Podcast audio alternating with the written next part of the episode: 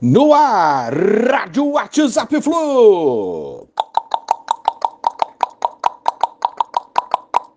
Bom dia, galera. Aça Tricolor, 5 de junho de 2022. Juventude e Flusão daqui a pouco, às 11 horas da manhã, no Alfredo Jacone, Caxias do Sul.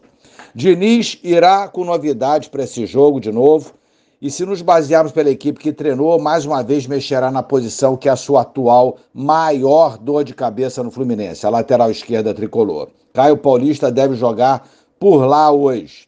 Semana do dentro ou fora, Nino treinava, mas não iria para o jogo, aí passou a, a jogar, estaria dentro, viajou, agora sentiu dores musculares e não jogará. Matheus Martins, por outro lado, gostaria de atuar é, de servir a seleção sub-20, foi liberado pelo Fluminense, que voltou atrás e solicitou a sua volta e foi prontamente atendido.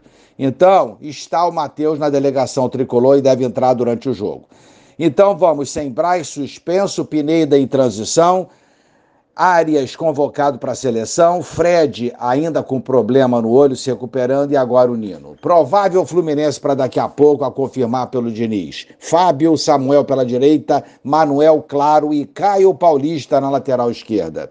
Wellington firme ainda no time, pode ser que tenha a presença do Felipe Melo, mas deve ser o Wellington começando. André e Ganso, Bigode ou Natan, ou quem sabe o Matheus Martins, Luiz Henrique e Cano. Juiz da partida Jefferson Ferreira de Moraes, de Goiás. Ontem falávamos naquela secada boa nos rivais.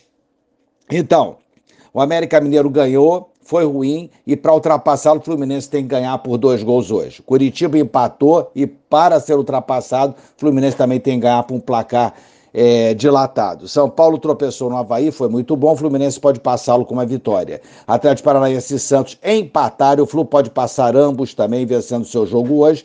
E o Timão foi um resultado ruim, venceu e é o atual líder do campeonato nesse momento. Então, de cara.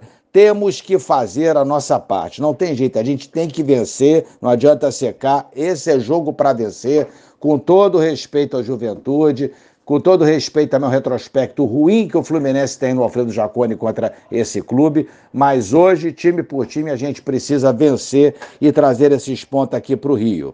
Vencendo, no mínimo, a gente fecha a rodada em um oitavo aí, se vencemos por dois, três gols em sexto, e torceremos por mais tropeços dos rivais, Flamengo e Botafogo, para ver se a gente consegue é, se manter uma posição mais alta. Mas o mais importante mesmo é trazer esses três pontos desse jogo. Bom domingo a todos, um abraço, valeu, tchau, tchau.